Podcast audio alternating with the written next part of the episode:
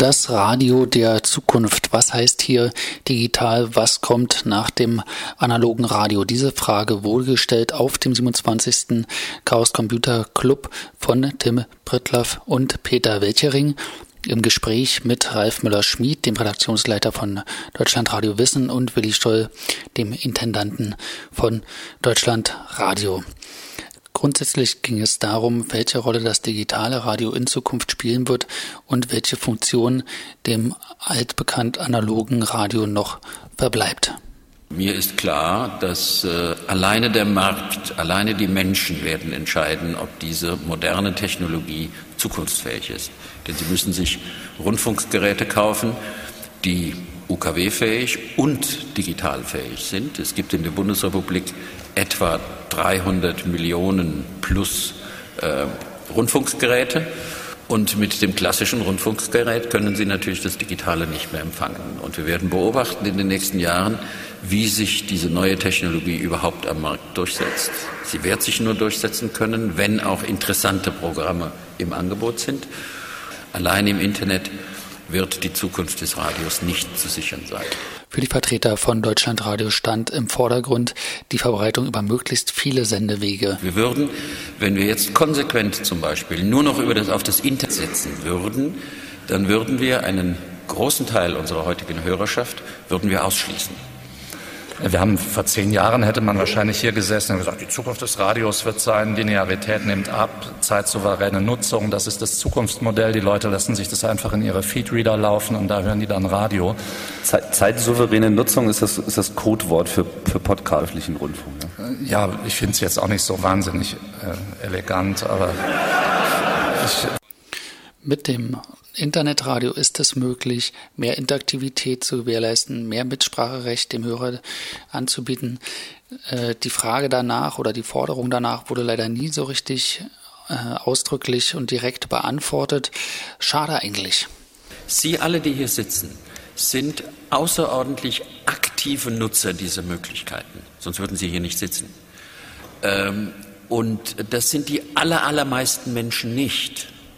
Und jemand, der in eine Kommunikation mit uns hineingeht, verdient, dass er eine Antwort bekommt.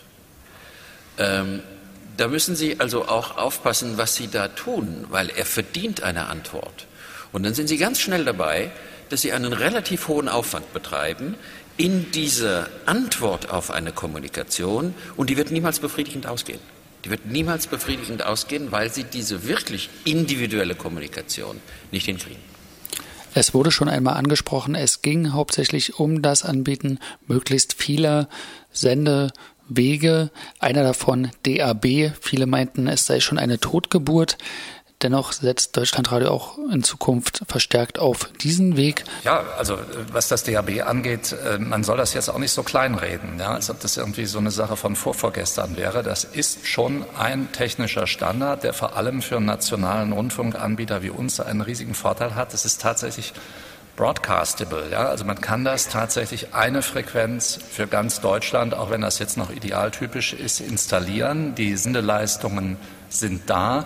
Wenn wir jetzt da über äh, die Möglichkeit eines digitalen Streams sprechen, dann haben wir überhaupt nicht die, äh, die Sendeleistung. Wenn Sie heute mit Ihrem iPhone hier durch die Berliner U-Bahn fahren, dann müssen Sie schon Glück haben, wenn Sie die Radio Wissen oder Deutschlandfunk durchgängig hören können. Das nervt. Das ist einfach Radio, was dauernd abbricht, ist auch nicht gut. Ja, auch wenn es irgendwie technisch innovativ ist, da hat man keinen Spaß dran. Weg von der Einbahnstraße, vom Sender zum Empfänger hin zu einem Dialog zwischen dem Hörer und dem Radio. Danach wurde ebenso gefragt, wie nach der Möglichkeit, Sendungen unabhängig vom Sendezeitpunkt zu hören. Letzteres ist ein erkanntes Problem, sogar für die öffentlich-rechtlichen. Ähm, das ist tatsächlich so, wenn man also an, an äh, die zur Verfügungstellung von Sachen, die uns gehören, nehmen wir die Wissensnachrichten, sicher in Zukunft, äh, wenn uns das gelingt, das muss man wirklich genau prüfen, damit man sich keine Scherereien einhandelt, auch mit den Nachrichtenagenturen. Die sitzen da nämlich auch als Lizenzhalter am Ende der oder an einem Ende der Verwertungskette. Ja, wenn das möglich ist, werden wir das machen. Nur, äh, also ich, ich warne vor, vor äh, romantischen Fantasien, dass wir in der Lage wären, tatsächlich unseren gesamten Content unter CC äh, verfügbar zu machen. Kannst nur noch mal sagen, also die Musik ist nur ein Beispiel. Ich, ich nehme es aber noch mal, weil es so augenfällig ist, nehmen wir ein halbstündiges Wissenschaftsfeature, ja, wo aus dramaturgischen Gründen im On-Air-Programm eine Musik läuft weiß der Teufel, irgendwas aus Matrix, ja, so ein Wiedererkennungswert, aha, jetzt geht es da und darum. Das können wir schon so nicht online zugänglich machen. Da reden wir doch nicht von CC-Lizenz. Das kann so nicht in die Off-Time-Nutzung überführt werden. Da haben wir nämlich nicht die Rechte zu. Eine Möglichkeit, die nachgefragte Interaktivität und das Off-Time-Angebot von Sendungen umzusetzen, stellte in einem Kommentar ein Vertreter der freien Radioszene von Radio Blau vor. Und zwar gibt es meiner Ansicht nach zwischen dem, naja, meinetwegen Podcasten und ähm, dem klassischen Formatradio, meinetwegen in Deutschland, in Österreich, in Schweiz und anderen Ländern seit vielen Jahren das sogenannte freie Radio. Ich komme aus Leipzig, mache dort bei Radio Blau mit. Es gibt in Sachsen noch zwei andere. Ähm, den freien Radios in Deutschland geht es alles andere als gut. Das hängt meist von den Landesregierungen ab. In Sachsen ist die äh, Lage, um es mit Verlaub zu sagen, beschissen.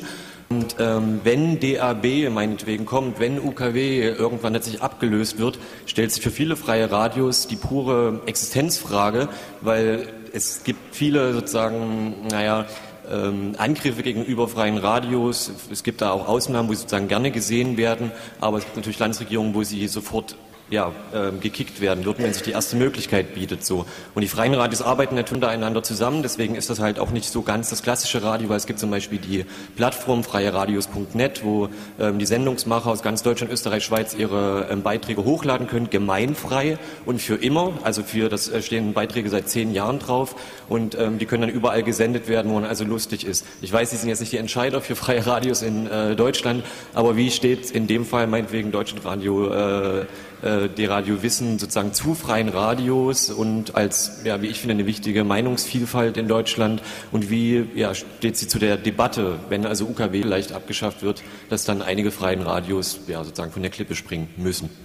Wir sind da tatsächlich äh, erstmal interessiert. Wir sind dankbar für die Vielfalt, die es da gibt und wo wir lernen können, lernen wir auch von denen und wenn wir auch mal als Arbeitgeber dort äh, für Autoren, die aus der freien Szene kommen, fungieren können, dann tun wir das auch.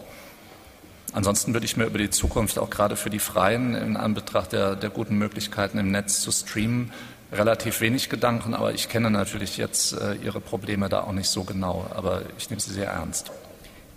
Ja, fast ein und eine Viertelstunde lang wurde geredet über den Ist-Zustand und die nahe Zukunft von Deutschlandradio. Leider ging in der Diskussion die Zukunft des Allgemeinradios etwas unter.